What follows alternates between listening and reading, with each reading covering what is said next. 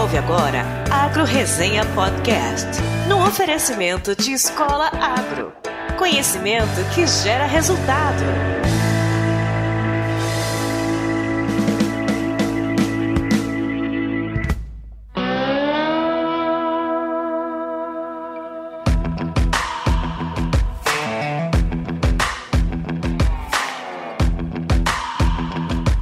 Olá, pessoal! Aqui quem fala é o Paulo Ozaki. Seja bem-vindo ou bem-vinda a mais um episódio do Agro Resenha. Como você sabe, a porteira desse podcast não tem tramela para quem busca se informar sobre assuntos ligados ao agronegócio.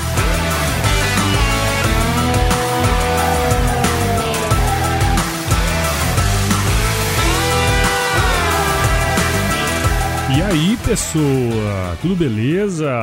Olha lá, estamos começando o episódio número 107 do Agro Resenha, um podcast que faz parte da primeira rede de podcasts do agronegócio, a rede Agrocast. Se você tiver afim então de escutar mais podcasts do agro, conheça todos eles no site www.redeagrocast.com.br e assine o canal em todos os agregadores de podcast. Muito bem, então esse aqui ó, é um daqueles episódios que surgem através de outro episódio nesse círculo virtuoso que é o podcast, né? Quando lá em abril desse ano eu conversei com meu amigo Guilherme Tavro, aliás, minha mãe foi na fazenda do Guilherme, tá? Ela foi lá, viu a criação de ovinos dele e tudo mais lá no Goiás. Cara, já vou aproveitar aqui para te agradecer muito, viu, Guilhermão? Muito obrigado, cara. Minha mãe ficou maravilhada, minha mãe e meu pai. Obrigado por receber eles lá. Enfim, naquela época, quando eu conversei com o Guilherme, ele comentou comigo sobre um canal top que tem lá no YouTube, que estava tentando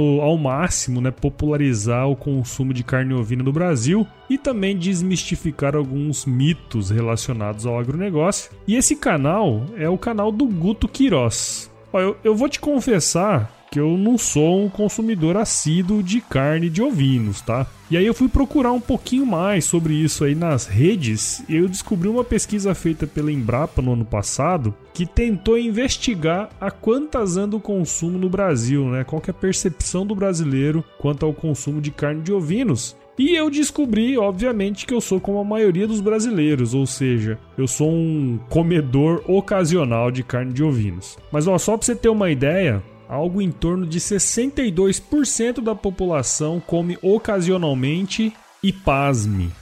12% da população brasileira sequer já provou a carne oriunda de ovelhas, carneiros ou cordeiros. Cara, isso corresponde a 25 milhões de brasileiros. Isso é gente demais. Em números absolutos, de acordo com dados oficiais comunicados pela Associação Brasileira de Criadores de Ovinos, a ARCO, o consumo per capita no Brasil é de apenas 400 gramas por ano, cara, é muito pouco. Só como base de comparação, o brasileiro come algo em torno de 35 quilos de carne bovina por ano. Aí você vê como é grande a diferença aí. O fato é que isso precisa mudar e o trabalho que o Guto tem feito é espetacular. Primeiro como ovinocultor e óbvio como um youtuber aí que está disseminando o consumo da carne de ovinos. Então se eu fosse você, eu não perderia esse episódio por nada, cara, porque tá muito legal. Só que antes eu preciso agradecer aos meus queridos padrinhos e madrinhas do podcast. E essa semana eu vou fazer isso em nome do meu querido compadre Delci Baleiro Júnior, que se tornou padrinho essa semana aí, cara. Palmas para ele e para todos os outros também e outras. E se você que está escutando também quer apoiar o podcast, entra no nosso site, o www.agroresenha.com.br e conheça os nossos planos que começam com valores pequenininhos a partir de R$ reais por mês. Também quero agradecer a Vilmara Bittencourt, que se cadastrou como membro do nosso site essa semana. Valeu, Vilmara! Sendo membro do AgroResenha, todo o conteúdo do podcast também vai chegar para você por e-mail. Então, se você curte o AgroResenha, se torne um membro e não deixe de indicar o podcast para aquele seu amigo ou amiga que vive na estrada aí, ó, comendo poeira. O crescimento do podcast vai depender muito disso aí, galera. Para assinar o podcast, você pode acessar o iTunes, Spotify, SoundCloud ou baixar qualquer agregador de podcasts no seu celular.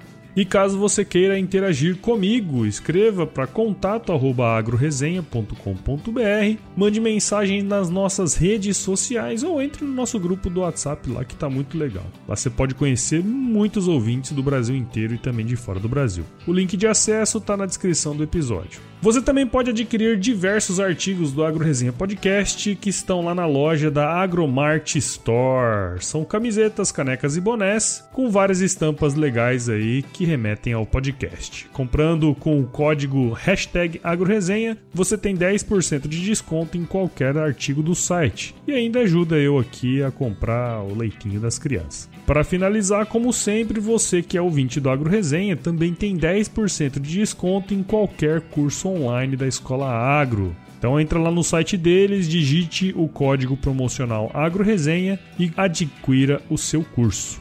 Bom, agora sim, vamos conversar com o Guto. Firma o golpe aí que nós já já estamos de volta.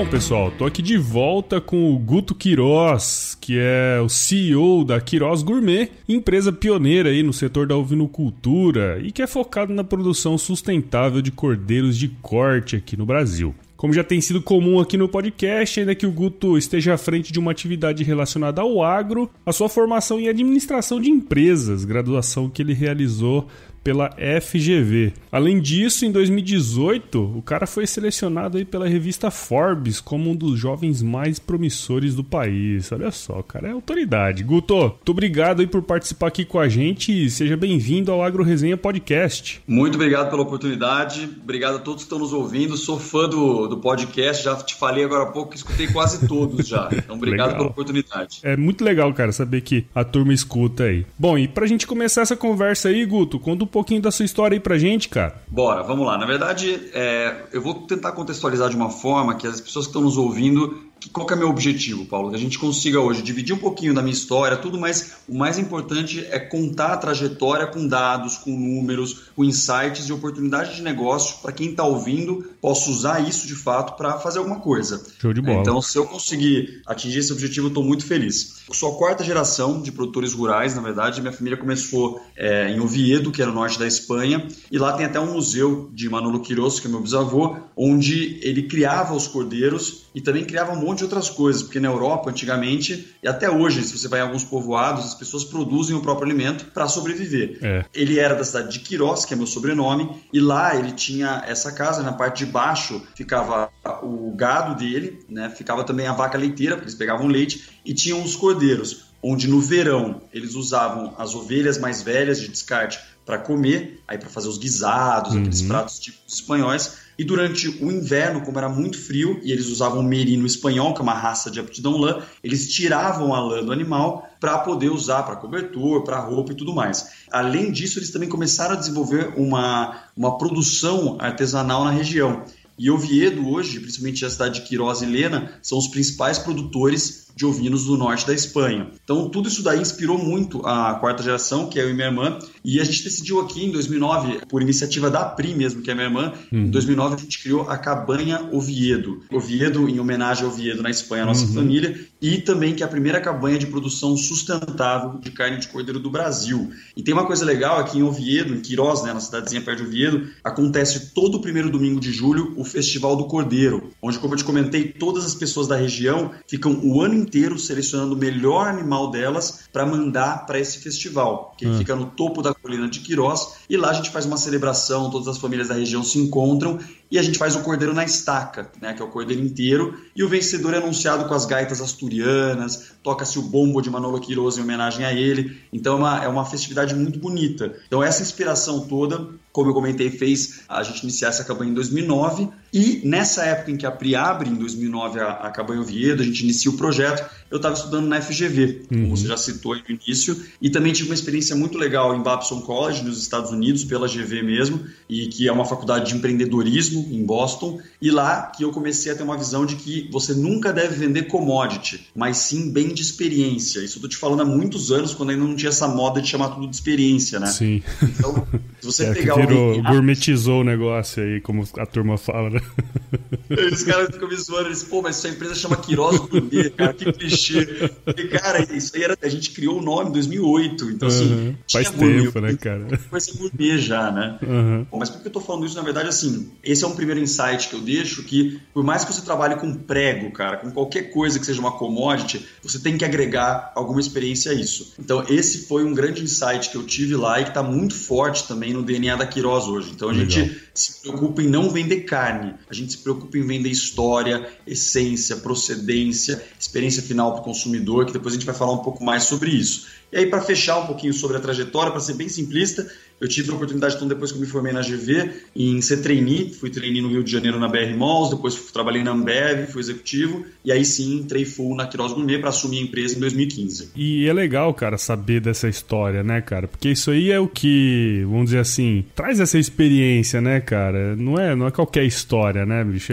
Isso aí é muito bacana. Legal, é, tá no DNA, assim, o pessoal é brinca, né? E é uma coisa que, hoje em dia, eu tenho sempre uma preocupação, Paulo, em falar as coisas para as pessoas. A gente tem muito vendedor de sonho por aí, né? Então, é. às vezes você conta uma história e fala isso aí, mas cara, quando você faz algo que você realmente que realmente está no teu DNA, é isso que a gente fala de propósito, né? Então, é. em vez de vender o propósito como uma coisa comercial, como uma commodity, ah, você tem que ter o seu propósito. Eu acho que o propósito está muito no seu DNA, que é um outro insight que eu penso. Quando você procura fazer alguma coisa que você ama, que você todo mundo busca isso, né? A gente fica, ah, eu preciso encontrar o meu propósito. Aí o cara começa a ler livro, não sei o que, ver palestra de coaching e tal, mas no final o propósito, velho, tá dentro da gente, que é no DNA. Como que eu encontrei o meu propósito? Porque eu acredito que eu encontrei. Cara, eu fui na essência, na alma, estudar a história da minha família, o que se fazia há mais de 100 anos, porque a tua família produz há mais de 100 anos, uhum. e ali, quando você encontra a história, você cria sinergia com a, com a tua essência, com a tua alma. Então, mais ou menos isso que aconteceu comigo. Isso é mais uma questão de autoconhecimento mesmo, né, cara? Bacana. Sem dúvida.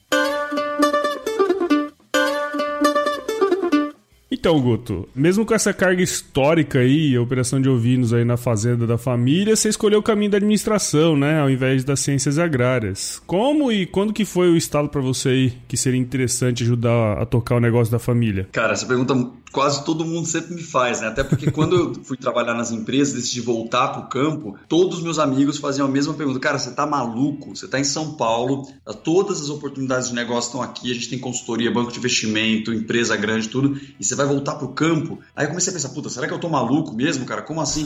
e aí então é legal, antes de eu te dar essa resposta de como foi aquilo e de onde eu cheguei nessa conclusão do que eu tinha que fazer, é legal contextualizar bem, até porque eu acho que o ouvinte, a pessoa que está nos escutando, talvez até ela consiga se identificar com isso, né? Porque uhum. tem muitos jovens que têm dúvida se devem voltar para o campo, se devem ir para a cidade ou, ou vice-versa. Assim, é uma confusão muito grande porque no Brasil a gente tem até vou falar um pouco mais sobre isso daí, né? A gente tem uma cultura do êxodo rural, né? Mas, é. mas assim contextualizando um pouquinho. Não, e tem uma outra coisa, né, Guto? Às vezes a, a pessoa está escutando e nem leva em consideração que isso pode ser uma opção, né? Exato, e é uma oportunidade de negócio, ainda mais Exato. hoje nosso agro é 21% do nosso PIB, então não é só mais é, trabalho de mão de obra pesada do campo, como claro, as pessoas claro. da cidade imaginam, né? Se tiver Sim. alguém da cidade nos escutando agora, tem um pouco desse estigma, né? Na verdade, o campo hoje é tecnologia, é gestão, eficiência, então tem, tem outros módulos para entender. Mas eu vou te trazer alguns números que eu acho legal, pessoal de casa também, que é assim, hoje nós somos 6,5 milhões de jovens no campo. Uhum. E das decisões que são tomadas no, no, no campo,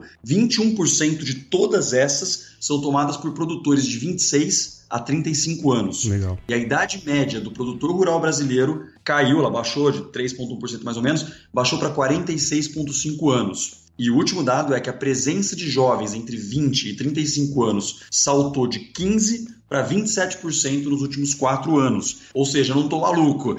Tem, quem está nos ouvindo também não está. Tá, tá mudando tá o cenário mudando, no Brasil. Tá e o jovem está sim indo para o campo. Então o que, que, acontece? Por que, que eu acho, e também alguns especialistas dizem, é a questão da tecnologia. Né? Óbvio, isso atrai os jovens. Você vê que hoje você não tem mais, como eu falei agora há pouco, aquela questão da mão de obra pesada, é muito mais tecnologia, gestão. E a inovação tecnológica é essencial. Né? Eu acho que ela tem que existir mesmo, porém tem que ser investido também a inovação cultural do agronegócio. Voltando ao que eu falei lá, hoje a gente tem a cultura do êxodo rural no Brasil, que ela é romantizada em filme, em livro, em novela, que é aquela coisa do homem, que da mulher que sai do campo encontra o homem da cidade, ou o jovem que sai do campo e a realização dele está na cidade para ele conseguir o sucesso. Então a gente é bombardeado desde criança com essa cultura do êxodo rural. E eu acho que você pode sim se capacitar na cidade, estudar nas melhores faculdades de administração, no meu caso, por exemplo, e usar todo esse conteúdo aprendido para aplicar na transformação do campo. Né? Então agora sim eu vou responder a tua pergunta. Eu tinha na cabeça, Paulo, que precisava ter uma visão. Eu sempre quis trabalhar com agronegócio.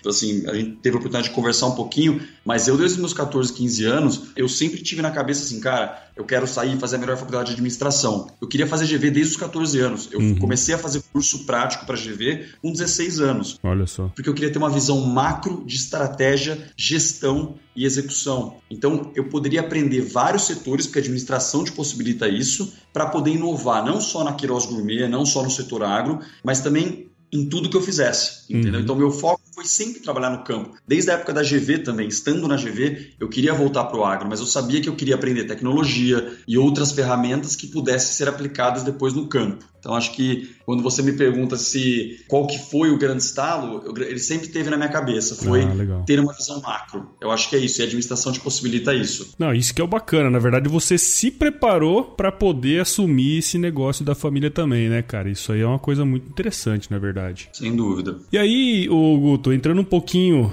na questão aí da empresa, da Quiroz Gourmet, né? Eu tava lendo um pouco aí sobre o conceito dela e uma coisa que eu gosto muito e me chamou muita atenção foi o, o, o conceito Farm to Table, né? Que vocês aplicam aí na, no, no sistema de produção de vocês. Ou seja, aquela ideia de que o produto sai da fazenda e vai direto para a mesa do consumidor. Teria como explicar pra gente no que consiste esse conceito como um todo e como que se encaixa no sistema de produção de vocês? Perfeito, cara. Primeiro assim, é, esse, além de gourmet, a gente tá brincando aqui, gourmet, experiência, Farm to Table da Fazenda Mesa também virou uma coisa super foi. clichê, né? Foi, foi. Que hoje qualquer empresa, ah, um restaurante, ah, é da fazenda até a mesa. Porque no fundo tudo é da fazenda até a mesa, é. né?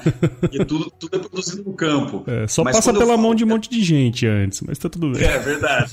mas começa lá na fazenda, pô, é. desde plantação do milho para fazer a silagem do milho. Então quando eu falo Farm to Table, na verdade, é, existe um conceito, vários conceitos dentro da gastronomia, dentro da produção, em que o Farm to Table, na verdade, ele é um manifesto, né? Não é Farm to Table, como eu falei, tudo é Farm to Table, mas qual que é o manifesto? É o respeito pelo alimento, respeito pelo bem-estar, pelo ecossistema, tudo, entendeu? Então, assim, a Quiroz Gourmet ela pode se dizer sim de verdade, de uma forma genuína, uma empresa farm to table, porque do mesmo solo que nasce o pasto aruana, que alimenta os cordeiros, que a gente inclusive importou a semente da África do Sul por acreditar no nível proteico dela, uhum. que lá na região de Morungaba é, bra é braquiara, né? Então uhum. a aruana você consegue 18, 19% de proteína. Então do mesmo solo que nasce o pasto aruana, nasce o milho. A gente planta milho para fazer tanto a quirela, tanto a, o, o, o, silo de milho. Uhum. Desse mesmo solo nasce a soja para fazer o farelo de soja e por último, desse mesmo solo, nasce a água, porque a gente tem 18 nascentes na fazenda, Olha. que são direcionadas para os coxos dos animais, água mineral, que é direcionada para o coxo do animal.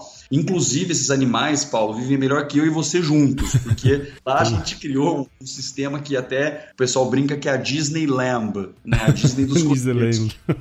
É, porque assim, cara, a ideia é a gente simplesmente trabalhar um sistema onde o animal tem uma qualidade de vida, um bem-estar animal. Claro que lá a gente tem genética também, que não são animais de abate, temos as matrizes que também não vão para abate, vivem a vida toda lá até o último uhum. ciclo, mas também tem os animais de corte, né? Porque a gente trabalha com genética e principalmente com carne. Mas a gente espera, a gente tem, por exemplo, na parte do confinamento, onde eles passam os últimos 40 dias, são galpões térmicos. Pode estar 50 graus lá fora, lá vai estar regulado, 21, 22. Pode estar menos 50, lá vai estar 21, 22. Então, a gente acredita que o animal não precisa sofrer, não precisa ter estresse, ele precisa ser bem alimentado, e isso traduz também no resultado da carne. Para como que você faz para ter qual que é a diferença de uma carne boa uma carne ruim, entre aspas? É o manejo da produção. É, claro, a raça do animal, o tempo de abate, claro, com certeza. Mas a alimentação, se ele sofreu estresse no processo, e tudo isso. E a gente se preocupa bastante com isso. Então, eu acho que o respeito pelo produto começa na fazenda. E o Farm to Table fala um pouco sobre isso. Legal. E aí depois vem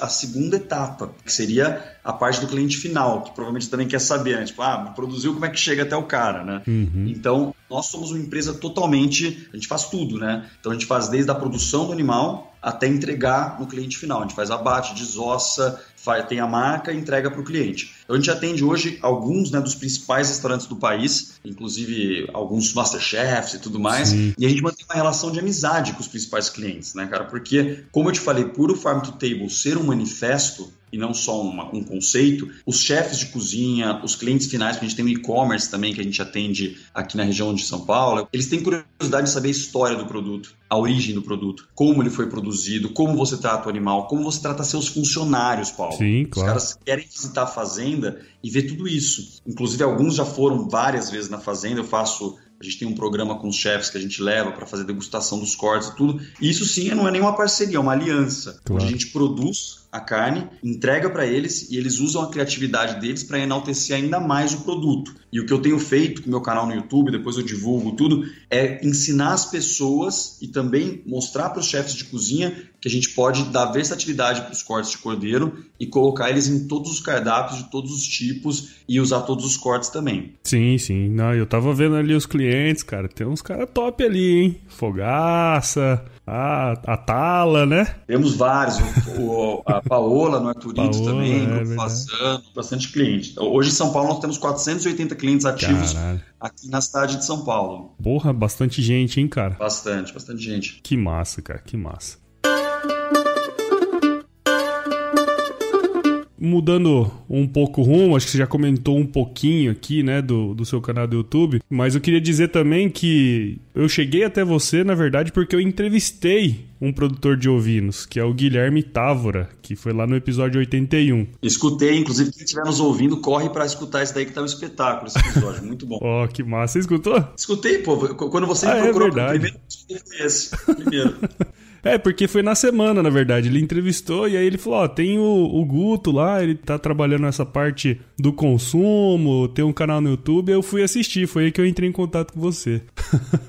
Uma das coisas que a gente conversou naquela época, Guto, foi sobre esse baixo consumo de carne de ovinos que a gente tem no Brasil, né? A gente sabe que tem um potencial muito grande para produzir, mas o consumo do produto ainda é muito pequeno, né? E Sim. aí, como você já falou, você tem um canal do YouTube que eu particularmente gosto muito, eu acompanho todos os vídeos lá, porque eu gosto de cozinhar também, né? E, e eu vejo assim que você tenta trazer ali um estímulo, né? Para as pessoas consumirem, né? E, e, eu vejo que você tenta debater também ali alguns mitos relacionados ao agronegócio. Queria saber um pouquinho de você aí, a sua opinião sobre como que você enxerga o setor no futuro aqui no Brasil, essa parte do consumo. Como que você tá, tá enxergando tudo isso aí, Guto? Avisar o ouvinte agora que tá na hora de fazer aquele café se ele estiver em casa, porque essa aqui é para mim a parte mais importante, né? Que a gente vai falar de geração de oportunidade na cadeia da vinocultura e também os desafios para superar. Aqui tem uma grande oportunidade. E, bom, se ele estiver na estrada também é um momento dele se concentrar, que agora é espetacular os dados. Eu quero mostrar um pouquinho para você, Paulo, porque muita gente me pergunta, ah, mas por que, que o brasileiro consome tão pouco a carne de cordeiro? Por que, que esse, esse setor não vai para frente? Puxa, com tanta terra que a gente tem, tanta coisa que, que, que, que o nosso solo nos possibilita e o cordeiro, a gente tem espaço suficiente para isso, para ser a maior força da agropecuária brasileira, inclusive a ovinocultura. Mas por que, que isso não acontece? Né? Tem, uhum. eu, eu sempre respondo essa pergunta. Então, hoje nós somos, nós somos, nós temos 13,8 milhões de ovinos no Brasil, então teve um decréscimo de 3% é, em relação a 2006. E o Rio Grande do Sul, que se eu te perguntasse qual que é o maior produtor, com certeza ia falar o Rio Grande do Sul. Né? Hoje ele, ele vê um decréscimo de 21% no rebanho dele. Verdade. E por último, o consumo da carne de cordeiro estagnou. A gente está aí há 10 anos falando que está entre 400 gramas a 1,2 quilos. Aí vai divergindo um pouco, ah, a média 700, 750, mas não interessa. É um desastre se você compara, pô, sei lá, vamos comparar com a carne bovina, que é né? mais de 35 quilos né, por habitante por ano. Então, pô, um cara consome 500 gramas de cordeiro por ano e ele consome 35 quilos de bovino. Como que a gente faz para mudar esse cenário para poder entender o futuro? Então eu falo sempre dos sete desafios, que é um artigo que eu escrevi para Dinheiro Rural, que veio de tanto me perguntarem isso, eu falei, cara, não, eu preciso dar uma resposta prática de por que, que é, estamos na situação que estamos hoje na vinocultura, o que, que tem que ser feito para mudar e qual o futuro. Aí tudo bem. Uhum. O primeiro deles é a desinformação. Eu não vou entrar em detalhe em tudo, mas o primeiro deles é a desinformação. Poucos estudos, recentes, assim, tem muito pouco. E os que existem, eles divergem entre números e dados. Uhum. Então, cara, qualquer negócio para dar certo tem que ter informação, tem que Exato. ter dado. Nós não temos. O segundo é a organização da cadeia de produção. Eu sempre falo que a gente precisa se organizar como é feito na Nova Zelândia, por exemplo, em que os produtores eles se uniram para criar os próprios centros de estudo deles e até, cara, frigoríficos compartilhados. Uhum. Então, você imagina se a gente consegue fazer isso no Brasil com o número de produtores que a gente tem. Pô. Mas como atividade vista como secundária, os caras não, não, tem, não se organizam, entendeu? Não é prioridade, né? Não é prioridade, sem dúvida. Terceiro alinhamento da oferta da demanda, e isso eu como produtor e como cara que vende o produto na ponta, eu vejo muito esse problema. O que, que significa o alinhamento da oferta da demanda? A gente não tem regularidade de preço o produtor ele não se prepara na entre safra. Então o que acontece? Um exemplo assim, é um número X, tá? Mas assim, a paleta custa 10 reais no verão e 30 no inverno. Uhum. Aí no inverno não tem, então fica 3 meses, 4 meses sem paleta, aí volta, aí o cara fala, puta, é, carne de cordeiro não tem porque não tem padrão, falta, uhum. varia muito preço. Então se a gente conseguisse alinhar a oferta e demanda, ou seja, regularizar a produção, já era uma, um avanço. O quarto e o principal é a ausência de cultura de consumo da carne de cordeiro no Brasil. Paulo, isso você vai concordar comigo. As pessoas não sabem que existem outras partes além do carré, da paleta e do pernil. É verdade. Todo mundo pensa que o cordeiro é só isso, né? Eu, eu entro nessa daí, viu? Eu entro nessa daí. Desculpa oh. falar, cara, mas eu entro não, nessa aí. Mas você tá, você tá acompanhando meu canal, pô. Não, por isso mesmo, por isso que eu tô falando. Eu não, não olhava, cara, a carne de cordeiro da forma como eu olho hoje. Eu olho diferente por causa do seu canal, cara, e por causa da conversa que eu tive com o Guilherme. Sendo bem, bem sincero mesmo. Isso eu já falo sempre no canal, assim, falo quase todo o programa que nem sequer as pessoas sabem diferenciar o cabrito do cordeiro, né? O cabrito já é uma outra espécie animal. Sim. Muita gente também, cara, eu apanhei muito no começo do canal, que os caras, ah, você está fazendo um canal de cordeiro e o baixo consumo dele não é porque não tem cultura. O baixo consumo é porque ela é uma carne muito cara, né? O pessoal falava. Uhum. Só que hoje, se você for em qualquer é, mercado, empório um pouquinho mais premium, não estou mais falando daqueles exclusivos, se você for num pão de açúcar e tudo, você já encontra a carne premium bovina, suína, com preços mais altos do que os cortes de cordeiro. Sim. Hoje, qualquer boutique de carne que você for ao mercado, você paga mais barato numa costela ou num pernil de cordeiro do que numa picanha bovina, que não é um corte tão nobre quanto as pessoas acham. Né? Então, assim, o Wagyu, por exemplo, outro dia eu vi um, uma picanha de Wagyu por 900 reais. Caramba. Óbvio que aí já é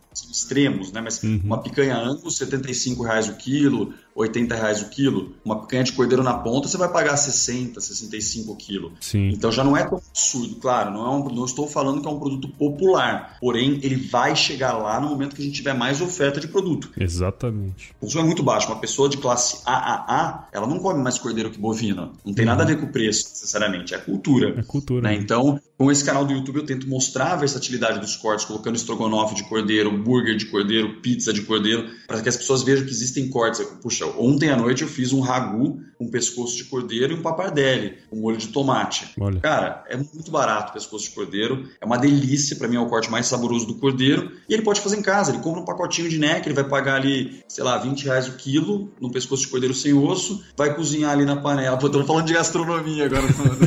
do podcast. Se o cara estiver ouvindo no almoço, ferrou. Fudeu. Mas aí eu fiz isso, então assim, são coisas que se as pessoas começarem a enxergar que dá para colocar carne de cordeiro no dia a dia, buscando alternativas sem ser o carré, que é mais caro realmente, funciona. Mas continuando, claro. outro desafio que a gente tem é a indústria frigorífica. Não temos praticamente muita falta de unidade especializada para cordeiro, a maioria é bovino, suíno e ave. De e fato. você sabe onde está o volume, né? Não tem hum. como competir. Abate clandestino, que é o próximo desafio que dispensa comentário. E por último, a falta de política pública, que hoje fica na discussão rasa de ah, precisamos de assistência técnica, de crédito para financiamento né, e incentivo à atividade, mas no fundo não se faz nada. Uhum. Então, é, o fato, assim, falando de futuro, é que a, a, alvirocultura ela pode gerar renda, sem dúvida, emprego aos pequenos, aos grandes, aos frigoríficos, aos distribuidores, à logística, aos comerciantes. Porque, como a gente falou no começo, o agro é tudo, desde o milho plantado para alimentar o cordeiro até chegar o cordeiro final no prato do cara.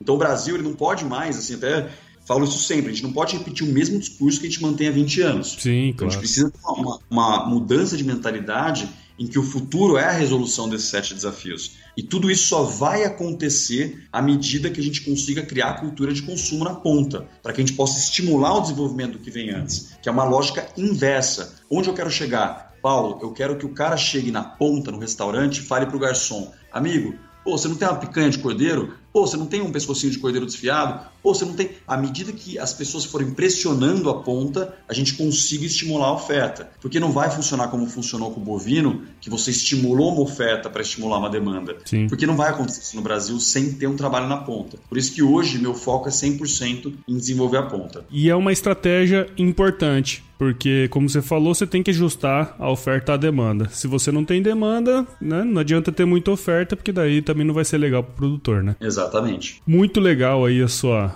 o seu, os seus dados, as suas informações. Tenho certeza que a galera aqui aprendeu bastante, Guto. E eu queria agradecer, cara, a sua participação. Eu sei que você é um cara bastante é, atribulado e bastante serviço, né, cara? E você conseguiu um tempinho, estamos gravando aqui num sábado de manhã, né? Já fiz a corrida matinal. Já aqui, fiz a corridinha. Sensacional. De coração mesmo, espero que os nossos ouvintes aí tenham gostado do nosso bate-papo, que tenham entendido um pouquinho melhor aí do seu negócio também. Eu acho que um dos principais pontos aqui é que a sua história possa ter inspirado aí uma galera aqui que tá escutando a gente, cara. Muito obrigado, viu? Prazer é meu e como eu te falei, meu objetivo era que a gente pudesse mostrar algumas oportunidades, claro que é um tempo rápido aqui, mas eu tô totalmente à disposição no Instagram, quem quiser seguir é guto underline Quiroz. O meu canal no YouTube é Guto Quiroz e o site da empresa é quirozgourmet.com.br. Se quiser deixar na descrição, podem me mandar inbox, direct, o que for, eu respondo todo mundo e vamos trocar ideia. Não, e ele responde mesmo, viu? Que ele respondeu eu, viu? é verdade. Não, tem que responder, Tem né? que responder. Eu perco umas duas, três horas ali respondendo. ganho, né? Não perco. Ganho, ganho tempo. Sim, sim, com certeza. Muito bom, então. Você já falou aí, né, como que a galera te encontra. E agora vamos pro nosso quiz aí, não? Bora, tava ansioso pra essa parte, cara. Bora Eu, lá. eu deixei pra improvisar. O quiz eu vou improvisar 100%. Falei, cara, quiz tem que ser do coração ali. Tem. Não vou nem pensar. É isso aí, cara. Vamos lá, então. Quiz. Guto, fala aí pra gente, cara, qual que é a sua música antiga favorita? Eu sei que lá no seu canal rola umas músicas da hora, hein, velho? Eu sei que você toca também. Cara, na verdade, eu tenho até um CD registrado na Biblioteca Nacional do Rio de Janeiro. Eu tive banda quando era mais novo. Aí, ó. chamava Banda Vinil.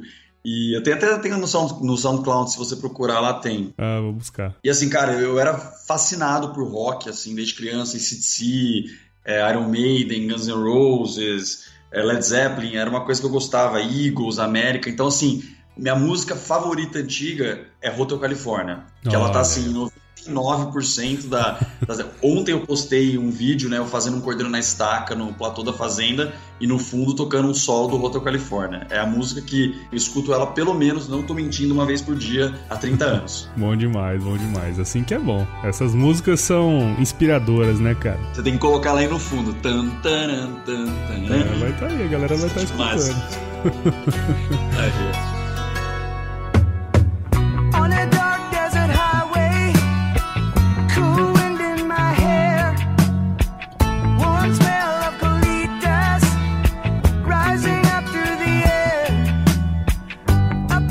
cara, qual que foi o lugar mais legal que você já visitou? Bom, um lugar específico assim é difícil, cara. Eu gosto muito de viajar, eu sou um cara apaixonado por, por gastronomia e história, né? E por ter família na Espanha, eu tive a oportunidade de viajar é, para Europa e também alguns países do Oriente Médio, Ásia. E os lugares mais legais que eu conheci, que tem a ver com a minha história, assim, principalmente pela gastronomia, também foi Egito, Turquia e Grécia. Olha só. Inclusive, na Turquia eu provei o melhor cordeiro da minha vida, cara. No cordeiro não, carneiro, né? Porque eles Carneiro. comem, eles comem carneiros de dois a três anos, mais ou menos.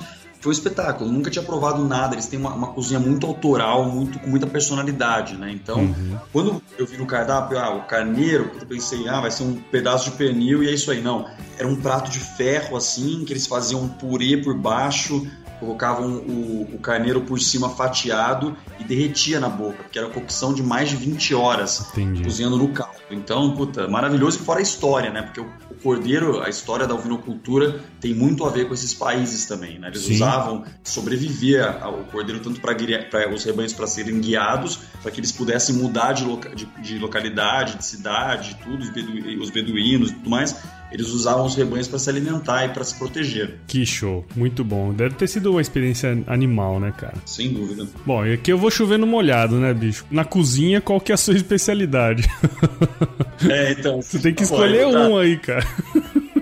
Não, a especialidade que eu vou te falar é uma: é carne de churrasco com carne de cordeiro, criando receitas que mostrem versatilidade, como eu falei lá em cima. Isso é meu hobby, cara. Assim, Legal. eu penso o tempo inteiro como que eu vou fazer alguma receita fácil para que as pessoas tenham curiosidade de experimentar. Uhum. É isso, estrogonofe, tudo aquilo que eu te falei. Legal, legal. Não, e vale a pena, viu, cara? Eu passo vontade aí no seu canal, viu?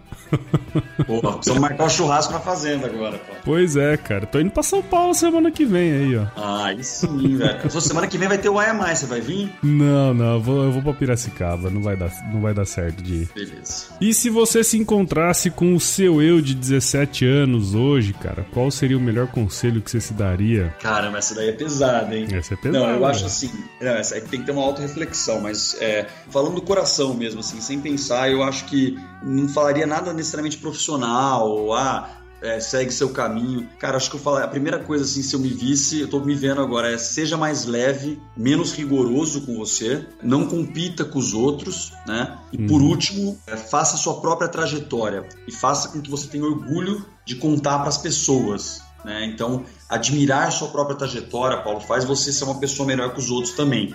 Então eu sempre fui muito rigoroso comigo, sempre fui muito pesado comigo. Tem que ser o melhor, tem que fazer melhor, não pode dormir, não pode não sei o quê. E eu percebo que não necessariamente você sendo muito duro com você, você vai atingir o sucesso. Porque o sucesso não é só ter dinheiro, sair na Forbes, ter sucesso no trabalho. Envolve você ter equilíbrio entre tua vida pessoal, tua família, teus amigos, teu físico, tua mente. E apertando o tempo inteiro, você espana e não vai conseguir ver uma vida ok, uma vida feliz em que nada, nem sempre tudo é feliz, nós temos altos e baixos, mas uma vida em que a gente sinta orgulho de viver. É isso aí, cara. Muito bom. Essa aí foi um- é, uma, é uma boa dica pra quem se- tem 17 anos. Só não vai escutar, mas é uma não boa vai de jeito nenhum. Cara, imagina, se, se eu, você não tem noção cara com 17 anos, se chegasse um tiozão pra mim e falasse isso, eu ia falar, cara, vai embora que eu tô saindo pra balada aqui, vou fazer outra coisa. Não dá, não dá.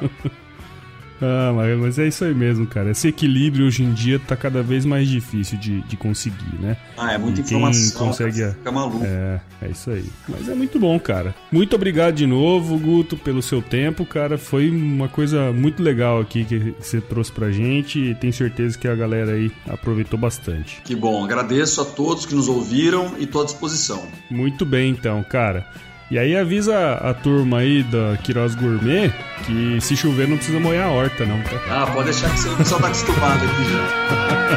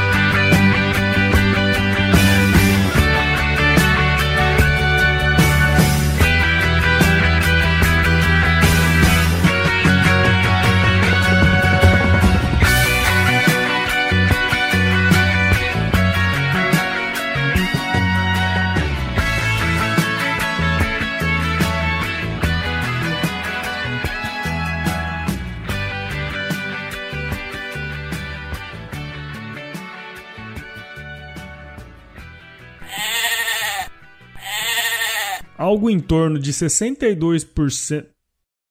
É. Uh. Bom, agora sim, vamos experimentar. Experimentar o cara. Ai, ai. Tá, você tá gostando da pegada? É isso aí mesmo, cara. Tá, to- tá, show, tá show de bola.